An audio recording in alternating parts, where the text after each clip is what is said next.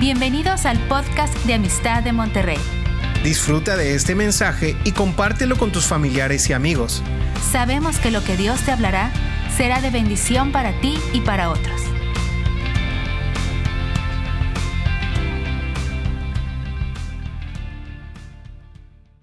Hola, ¿qué tal? Sean bienvenidos a Amistad de Monterrey y hoy estamos viendo 1 Corintios y en esta ocasión veremos el capítulo 9 que estoy seguro que va a abrir los ojos de muchos, especialmente de aquellos que tienen un llamado y que están sirviéndole al Señor y aquellos que en algún momento dado cuestionan algunas cosas que no les quedan claras. Este capítulo 9 tiene mucho que ver con esos sentimientos encontrados.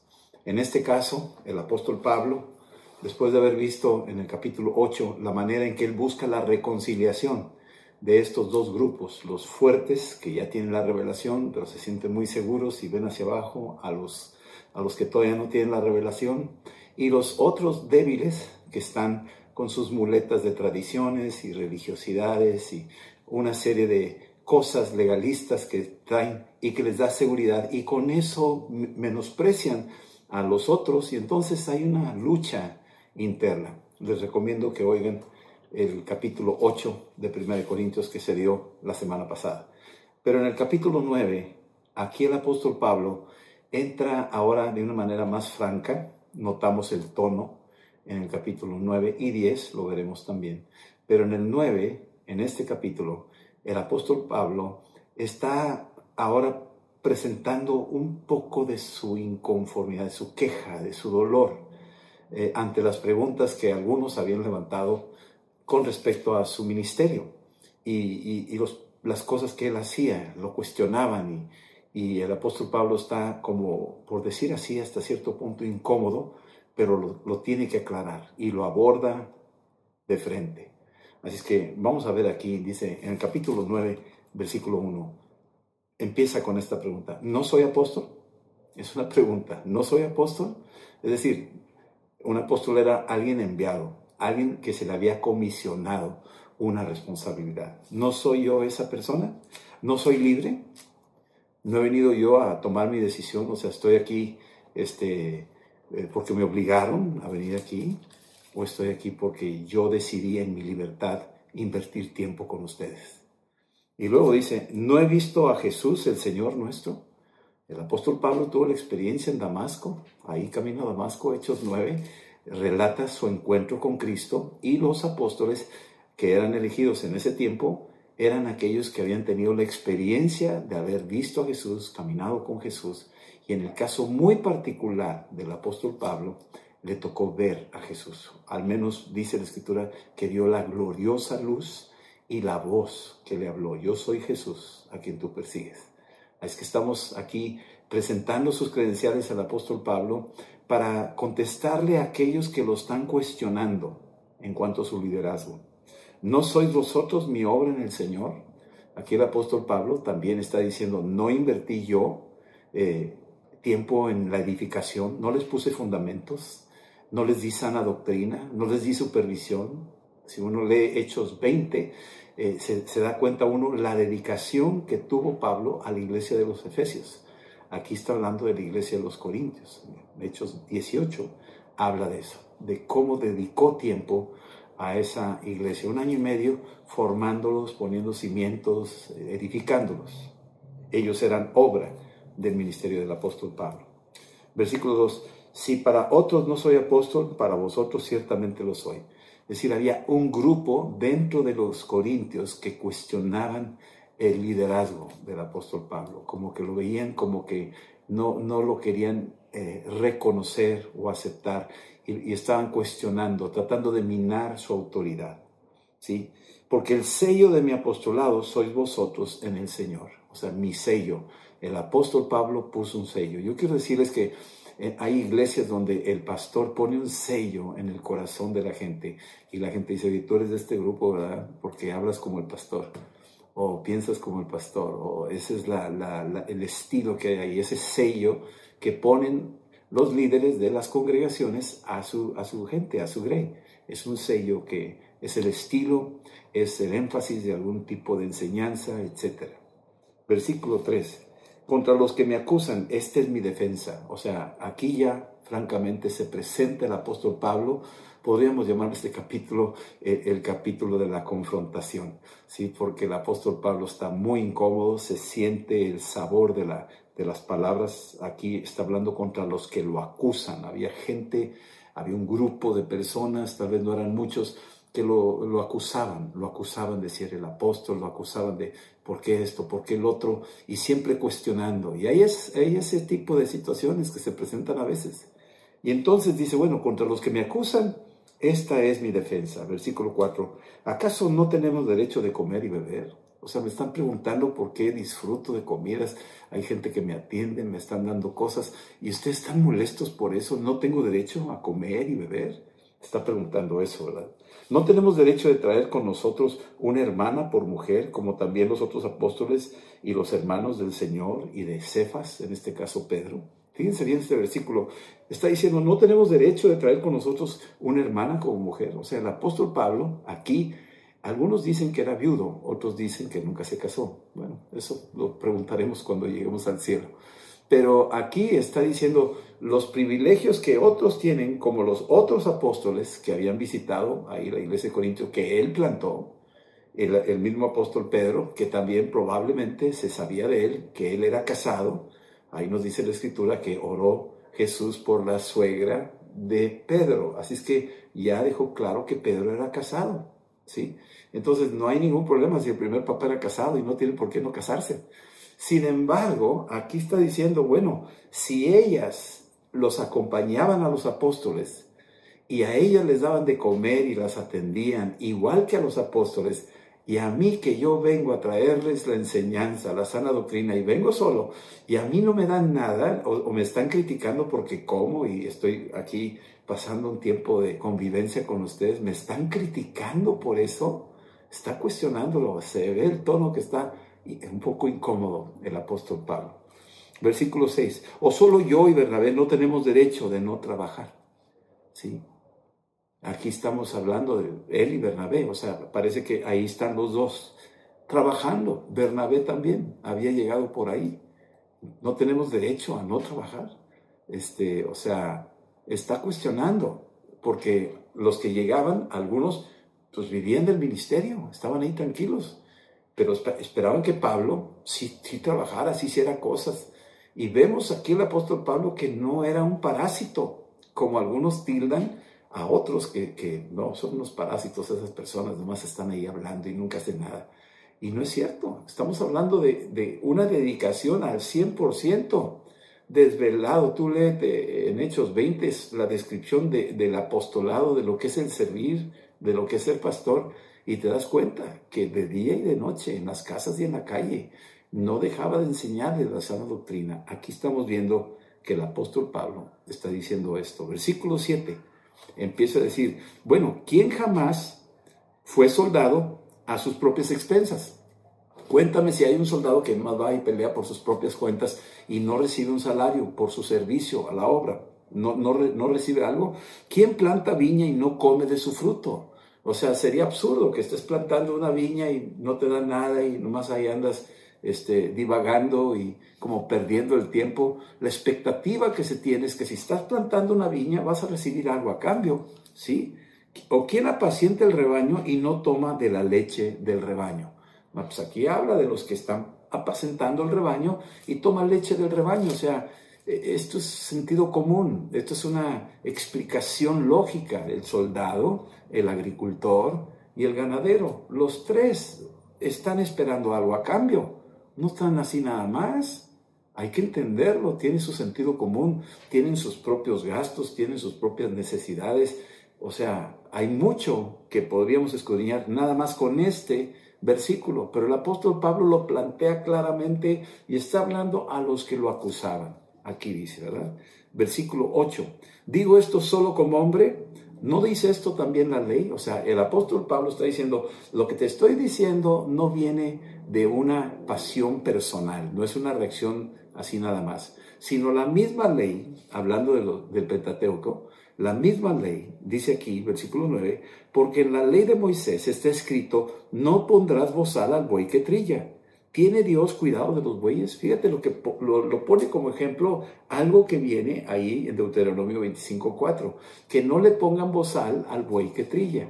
El buey está trabajando y está trillando, pero la, la instrucción que Dios, Dios estaba dando por un buey que no, no, no protesta, no dice nada, su función es trabajar, y dice, no le pongas bozal mientras está trillando, dale oportunidad de comer para que siga trillando. O sea, no, no, no, no lo limites, no lo estrangules, no abuses, no lo explotes, es lo que está diciendo.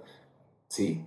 Y aquí hay que entenderlo. Estas son, son de las formas en que Dios está explicando cómo se debe de tratar en el ministerio a los que están dedicados al ministerio. ¿Sí? Y entonces aquí, versículo 10, o lo dice enteramente por nosotros. Se refiere a los bueyes ahí en el versículo 9. Moisés, la ley, se refería, no le pongas bozal al buey, era, se refería a ellos o se refería a los que están involucrados en la obra. Definitivamente se está refiriendo a los que están involucrados en la obra, que no le pongas bozal, o sea, no lo trates de, frenar y de, de estrangular y de oprimir. El apóstol Pablo está incómodo con lo que estaban haciendo con él le criticaban todo lo que estaba haciendo, además de que él había sido el fundador de esa obra. Versículo 11. Si nosotros sembramos entre vosotros lo espiritual, es gran cosa si cegáramos de vosotros lo material. Esta es una, una tremenda frase que, que todos tenemos que entender. Si Él está sembrando en lo espiritual, que es tan válido y es tan valioso y mucho más que lo material, está diciendo, si nosotros estamos sembrando en lo, en lo espiritual, es decir, enseñanza bíblica, fundamentos bíblicos, doctrina sana, consejería, asistencia, liberación, ministración, todo esto es en lo espiritual. Si estamos apoyando en lo, en lo espiritual, es mucho pedir que se nos apoye en lo material. Se les, se les considera como que lo espiritual no, eso no cuenta, eso no vale. No puede ser así es tan válida una cosa como la otra. Y aquí lo está diciendo el apóstol Pablo. ¿Sí? Versículo 12. Si otros participan de este derecho sobre vosotros, ¿cuánto más nosotros? O sea, el apóstol Pablo está diciendo, ¿saben qué? Probablemente han llegado otras personas y han sembrado cizaña en sus corazones criticándonos a nosotros, pero ellos sí les saca a ustedes el dinero, les saca a ustedes los recursos y abusan de su amabilidad y su generosidad y nosotros, que somos los padres espirituales de la obra, no nos están dando el honor que debemos merecer.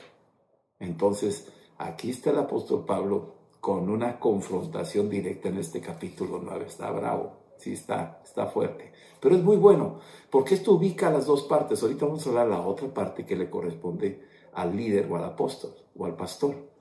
Porque ahorita está hablando de los que lo, lo están criticando desde abajo pero al rato vamos a ver la otra parte que corresponde a él. Aquí dice aquí, en el versículo, en el versículo 12 dice, si otros participan de este derecho sobre ustedes, ¿cuánto más nosotros? Pero no hemos usado de este derecho, sino que lo soportamos todo por no poner ningún obstáculo al Evangelio de Cristo. No hemos usado de este derecho, sino que lo soportamos todo era un derecho. Fíjate cómo lo plantea el apóstol Pablo. Era un derecho. Tenía el derecho de hacerlo. Claro que sí. Dios lo respaldaba. La escritura lo respaldaba. Y lo está diciendo ahí claramente. Pero para no abusar y no ser piedra de tropiezo para los débiles, se refrenaba el apóstol Pablo. Prefería decir no porque sé que hay un run run ahí, hay un, hay un comentario, hay una crítica, hay una acusación, y yo no voy a permitir que abusen de mi, de mi gloria, ahorita lo vamos a ver, no voy a permitir que manchen mi testimonio, ¿sí? Aquí lo está diciendo, no hemos usado de este derecho, es un derecho, pero no lo estamos usando, no estamos, no lo voy a usar, tenía todo el derecho de pedirles y decirles, así se hacen las cosas, y sin embargo se esperaba, se esperaba. No quería hacer nada que fuera un obstáculo al Evangelio de Cristo, porque él ya había visto gente con malas intenciones, gente que tenía un sentimiento, un concepto equivocado de lo que es el dar, un concepto equivocado de lo que es bendecir a otros. E, eran mezquinos los que lo acusaban.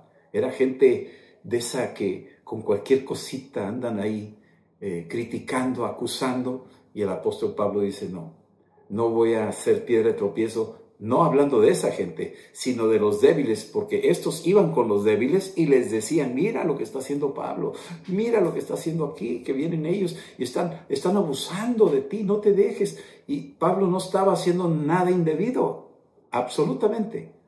¿Sí? Y sin embargo, así es, a veces así se le acusa con mucha facilidad.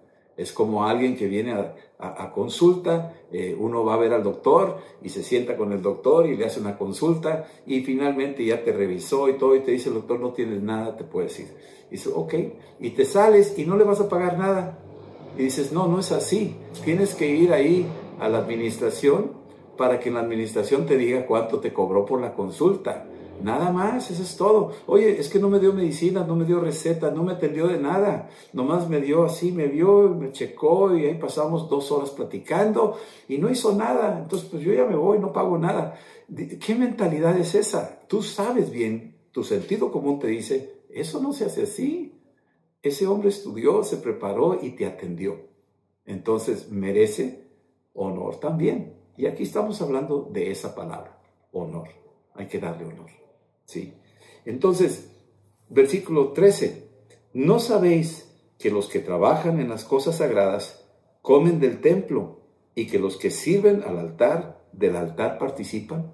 Aquí está hablándoles. O sea, los sacerdotes, los paganos lo hacen. Los paganos vivían de eso también, los sacerdotes paganos. Y en el, en el pueblo de Israel, los sacerdotes judíos tenían eso. Tenían hasta un, un sistema de diezmos y todo lo demás para ellos.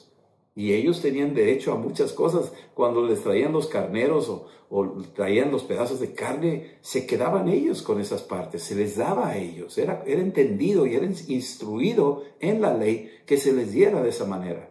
Entonces aquí lo está diciendo el apóstol Pablo, bueno, ustedes no saben que los que trabajan en las cosas sagradas comen del templo y, y que sirven al altar, del altar participan. O sea, comían del altar, ¿sí?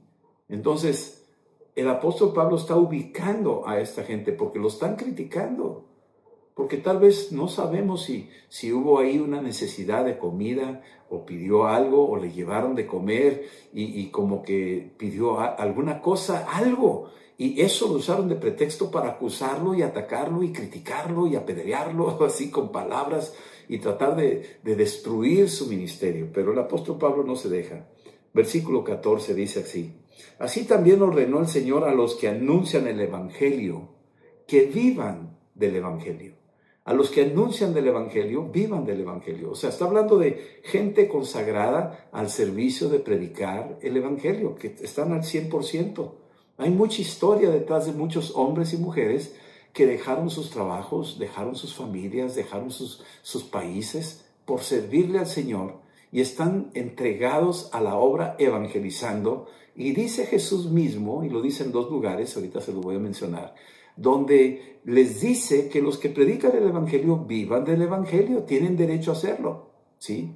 Aquí en el libro de Mateo 10:10 10, nos dice que eh, aquí es una, es una instrucción bíblica donde le está diciendo, no te lleves ni alforja para el camino, ni dos túnicas, ni de calzado, ni de bordón, porque el obrero es digno de su alimento. Esta es, esta es una de las menciones. El obrero es digno de su alimento. Bueno, está bien, es digno de su alimento, porque creo que el tema ahorita es un asunto en cuanto sucedió alguna crítica que le estaban haciendo algo por una invitación de comida o por una provisión o tal vez una despensa que se le dio, no, no, dice claramente.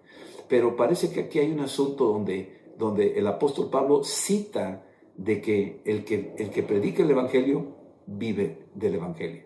Y aquí Jesús dice, que no te preocupes por bordón ni alforja, ni mucho menos, porque el obrero es digno de su alimento, que se le daba el alimento, el sustento.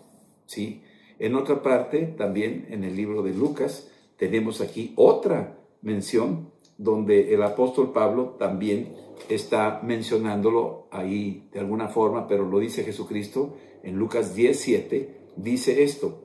Y si tú vas a algún lugar y vas a posar en aquella misma casa comiendo y bebiendo lo que te den, porque el obrero es digno de su salario. Ahora dice salario.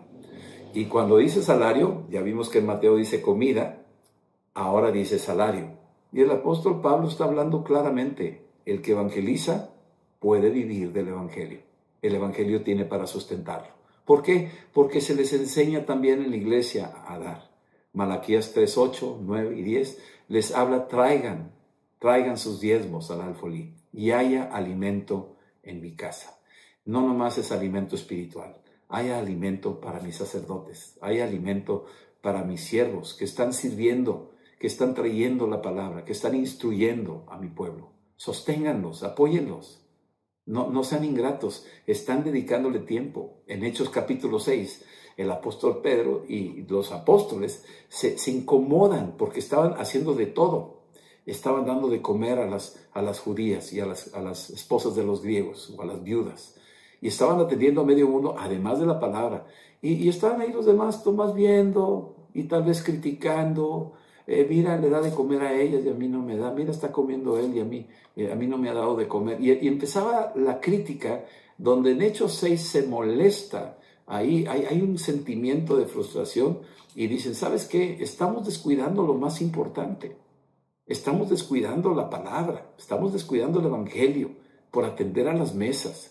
Y, no se les ha ocurrido de que ustedes tienen que apoyarnos, ustedes que pueden tener el tiempo para hacerlo, porque el, problema está ahora en que se está levantando un, un rumor, una crítica, un chisme, que va a ser terreno del diablo para tratar de destruir la unidad entre nosotros. No vamos a permitirlo. Escojan a siete varones, Hechos 6.3, escojan siete varones que hagan este, esta labor, que atiendan a las mesas, que les den de comer bien, mientras nosotros nos dedicamos a la palabra y a la oración y atenderemos la parte espiritual. Y si les damos la espiritual, tenemos derecho a la material. Eso es lo que estaba hablando en Hechos 6. Y entonces esa es la parte que corresponde también a nosotros en estos tiempos. Entonces, el apóstol Pablo en el versículo 15, capítulo 9 de 1 Corintios, versículo 15 dice, pero yo de nada de esto me he aprovechado. Por segunda vez lo dice, tengo un derecho, pero no, no lo voy a usar, no voy a aprovechar ese derecho que tengo. Tiene derecho, pero no lo va, no lo va, no lo va a usar. ¿Por qué razón no lo usa? Porque este hombre alguien muy especial. ¿Sí? Tenemos aquí al apóstol Pablo con un corazón humilde. Y dice aquí, versículo 15, pero yo de nada de esto me aprovecho, ni tampoco he escrito esto para que se haga así conmigo. O sea, no estoy insinuando nada, no estoy mandando este mensaje porque quiero sacar provecho, estoy aventando una indirecta, a ver si le cae a alguien el saco, ¿no? No, no estoy escribiendo esto para, para, para que suceda ahí alguien que se haga así conmigo, porque prefiero morir. Fíjate qué, qué celo tenía el apóstol Pablo. Prefiero morir antes que nadie desvanezca esta mi gloria. Prefiero morir, no me des nada, no me interesa, quédate con eso. Prefiero morir, pero esta es mi gloria. Mi, mi, mi gozo es predicar el Evangelio. Mi deleite es ver gente salva. Mi deleite es ver gente transformada mi deleite es, ayudar a los demás a crecer. Ese es mi gozo. Y si tú estás criticándome por eso, entonces quiero decirte que no voy a permitir yo usar ese derecho que, que podría yo exigirlo, no lo voy a usar. Me voy a mantener al margen porque yo cuido esa gloria que Dios me ha confiado de predicar el Evangelio. ¿Sí? Versículo 16. Pues si anuncio el Evangelio, no tengo por qué gloriarme, porque me es impuesta necesidad. El apóstol Pablo sabía que anunciar el Evangelio era algo necesario, no era algo opcional. Me ha sido impuesta necesidad. El Evangelio es necesario, es importantísimo, porque la gente que no oye el Evangelio, que no recibe a Cristo como Señor, se pierde irremisiblemente. Entonces el apóstol Pablo sabía que era algo necesario, por eso andaba como, como un desesperado predicando el Evangelio. Romanos capítulo 15, nos habla ahí desde el versículo 17, 18, 19, está hablando de que Él va a lugares donde, donde Jesús aún no había sido anunciado. Entonces estamos hablando de una pasión legítima, auténtica, un verdadero ministerio, un apostolado. ¿Sí? Entonces dice aquí, porque me es impuesta necesidad. Y hay de mí si no anunciar el Evangelio. Y esto no es nada más el apóstol Pablo, es para todos nosotros. Si tú estás trabajando, tú puedes predicar el Evangelio, no dejárselos así como hoy en día o lo ha sido siempre que el sacerdote se encarga de las cosas espirituales. Yo estoy acá, no tengo nada que ver. No, sí tenemos mucho que ver. Tienes mucho que ver con la oración, tienes mucho que ver con la congregación, tienes mucho que ver con los ministerios de la iglesia. Tenemos responsabilidades todos. Y la principal es predicar el Evangelio. El apóstol Pablo dice, ay de mí si no predico el Evangelio. Si me quedo callado, Dios va a pedirme cuentas. Ay de mí. Es una tremenda responsabilidad. Es que, hablándolo para todos en este mensaje, a todos nos concierne predicar el Evangelio. Ay de mí si no lo predico. Versículo 17. Por lo cual, si lo hago de buena voluntad, recompensa tendré. No la comida y no las ofrendas, sino no. Tengo una recompensa mucho más grande y es el galardón que Dios me tiene preparado y le tiene preparado a todos aquellos que aman al Señor. Tendréles. Pero si de mala voluntad, es decir, si de mala gana estoy predicando el Evangelio, pues no te quejes porque la comisión te ha sido encomendada. Así es que tienes un deber. Con gusto o sin gusto, tenemos que predicar el Evangelio. Esa es nuestra responsabilidad. Aquí está escrito. Versículo 18. ¿Cuál pues es mi galardón? ¿Qué estoy esperando? ¿Riquezas? ¿Reconocimiento? ¿Fama? ¿Aplausos? ¿Qué quiero? ¿Cuál es mi galardón final? Que predicando el Evangelio, presente gratuitamente el Evangelio de Cristo para no abusar de mi derecho en el Evangelio. Yo tengo que presentar el Evangelio gratuitamente. No es negocio esto. El Evangelio no se cobra. El Evangelio no es un asunto de de cuánto, cuánto puedes, cuánto te tenemos que pagar para que nos prediques el, el Evangelio. No es así. Esto es gratuito. Tiene que ser gratuito. Pero existe siempre el corazón generoso que no por pagarte la predicación del Evangelio, sino por honrar que tú viniste a traer la salvación a mi casa. Yo quiero honrarte. El carcelero ahí en Hechos 16 invitó a cenar a Pablo y a Silas esa noche les lavó las heridas, lo atendieron, los cuidaron. ¿Por qué? Porque estaban agradecidos que había traído el Evangelio a su casa. Eso es todo. Igual. Lidia hizo lo mismo ahí en Filipos. Todas estas personas en agradecimiento respondían de una manera generosa hacia esa gente. No porque esta gente se los anduviera pidiendo. Los apóstoles o los evangelistas o los que llevaban la palabra no andaban pidiendo nada pero la gente que oía, al ser tocada y al oír la verdad que las liberaba, la reacción natural era agradecimiento. Yo recuerdo una señora allá en Pachuca que se llamaba Coco, que nos invitaba siempre después de las predicaciones a su casa a comer, unas comidas típicas allá de, de, Pachuca y nosotros disfrutábamos y ella nos invitaba en agradecimiento, era todo. Y luego venían sus hijos y los invitaba a comer que no eran convertidos y se convertían. Y entonces en las pláticas que convivíamos todos ahí durante ese tiempo, por ese agradecimiento de esa mujer, su casa también se estaba convirtiendo. Es que Dios usa todo para su gloria, pero todos colaboramos, todos participamos, es un equipo tenemos que trabajar en unidad. ¿sí? Y entonces dice, versículo 19, por lo cual, siendo libre de todos, me he hecho siervo de todos para ganar el mayor número. Es que soy libre de todos. No, no tengo, ustedes no está, yo no estoy comprometido con nadie, porque tú me diste más o no me diste nada y ya pues, me tengo que inclinar porque tú me diste más y tú no me diste nada. Nada de eso. Soy libre de todos. Me des o no me des. ¿sí? Yo estoy sirviéndole a todos para ganar un mayor número de convertidos para Cristo. Ese es mi objetivo final.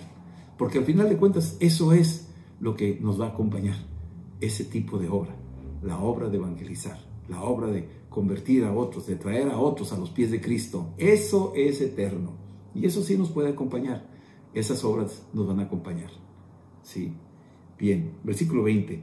Me he hecho a los judíos como judío. Aquí te das cuenta de la versatilidad del apóstol Pablo sin diluir el evangelio. No se trata de diluir el evangelio.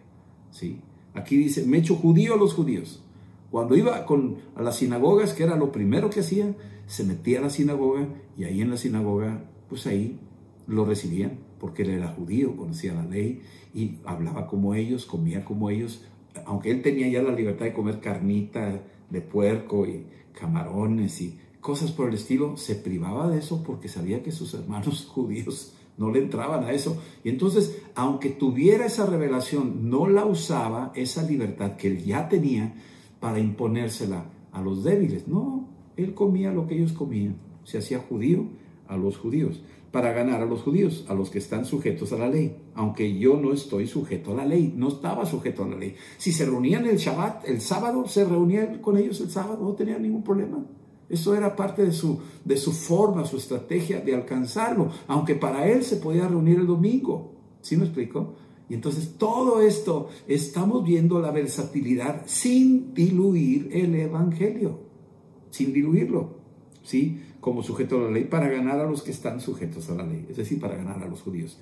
Pero aquí tenemos ahora otro grupo, versículo 21, y a los que están sin ley, los que estaban sin ley eran los gentiles, no se circuncidaban, comían, comían eh, carne de puerco, comían esto y lo otro y se reunían, eh, eh, o sea, ellos tenían otro tipo de estilo de vida y sin embargo el apóstol Pablo, siendo judío, se hacía gentil a los gentiles, porque estaban sin ley, como si yo estuviera sin ley, no estando yo sin ley de Dios, sino bajo la ley de Cristo. ¿Y cuál es la ley de Cristo? El amor. Esa es la ley. En esto se resume la ley, en que ames a Dios por encima de todo, con todo tu corazón, con toda tu alma, con todas tus fuerzas, y que ames a tu prójimo como a ti mismo. Esa era la ley y esa es la ley del apóstol Pablo. Entonces tenemos que entenderlo. Y bueno, de aquí seguimos, dice, para ganar a los que están sin ley, a los gentiles. Entonces Pablo iba por todo. Judíos, me hago judío a los judíos. Gentiles, me hago gentil a los gentiles. Entonces cambiaba de menú.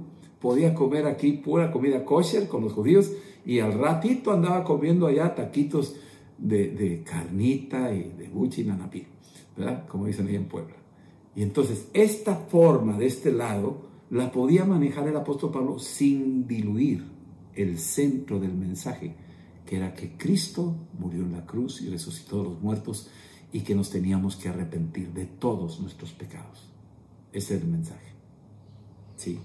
Versículo 22. Me he hecho débil a los débiles los débiles tienen muchas reglas, los débiles tienen muchas muletas y, son así, son allá. Son cristianos, pero son débiles porque dependen de ciertas cosas. Oye, no, hay que celebrar las fiestas este, judías. Oye, mira, hay que ser... Y esos, él dice, está bien, no hay problema, no hay problema. Me hago como ustedes, con tal de ganar a más para Cristo.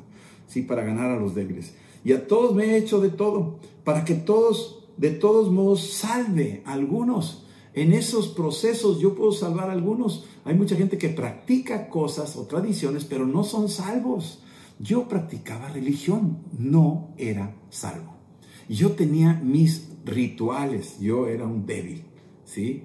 Y, estaba eh, creyendo que yo iba bien, pero era un vil mundano, hasta que vino Cristo a mi vida y me salvó. Pero ¿sabes cómo? Porque alguien se hizo débil como yo y me enseñó cómo salir de ahí hasta que me llevó a otras cosas. Y estoy agradecido con la vida de los que hicieron posible llegar el Evangelio a mi vida y a mi hogar. ¿Sí? Bien, dice aquí, versículo 23, y esto hago por causa del Evangelio para hacerme copartícipe de él. O sea, aquí el apóstol Pablo está hablando, yo predico el Evangelio porque quiero, quiero participar del mensaje de Cristo a todo este mundo que está perdido y que necesita ver a Cristo. Y me tiene que ver en la sinagoga, y me tiene que ver en un templo católico y en un templo hasta evangélico, y me tiene que ver aquí, me tiene que ver allá. Tengo que representarlo de alguna forma, porque ¿cómo? ¿Cómo irán si no hay quien vaya? Así lo dice ahí en Romanos 10. Tengo que meterme a donde estén para alcanzarlos, para llevarlos a los pies de Cristo. Tenemos que ir a las calles. Hay diferentes hogares Y tenemos que estar con ellos porque están esperando la salvación. No hay quien vaya. Todo el mundo quiere que se meta a mi iglesia, a mi, a mi auditorio, ahí entre los cuatro muros, ahí, aquí te agarro, afuera no. Y no es así. Tenemos que salir, tenemos que ir por ellos. Algo tendremos que hacer porque me ha sido impuesto predicar el Evangelio. Y hay de mí si no predico el Evangelio. Bien, versículo 24. ¿No sabes que los que corren en el estadio, todos a la verdad corren, pero uno solo se lleva el premio? Está usando un ejemplo de las, de las carreras, de las Olimpiadas griegas, de lo que todo el mundo sabía.